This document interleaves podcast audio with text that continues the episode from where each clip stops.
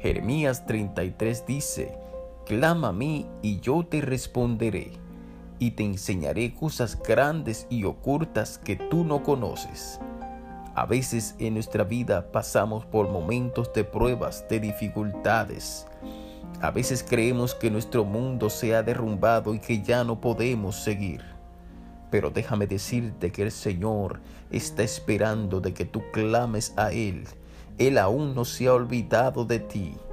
Solamente tienes que clamar con fe, creerle al Señor y verás que Él ha de obrar a tu favor y Él te concederá todos los anhelos de tu corazón. No te rindas, levántate, continúa, el Señor está de tu lado. Dios te bendiga, Dios te guarde.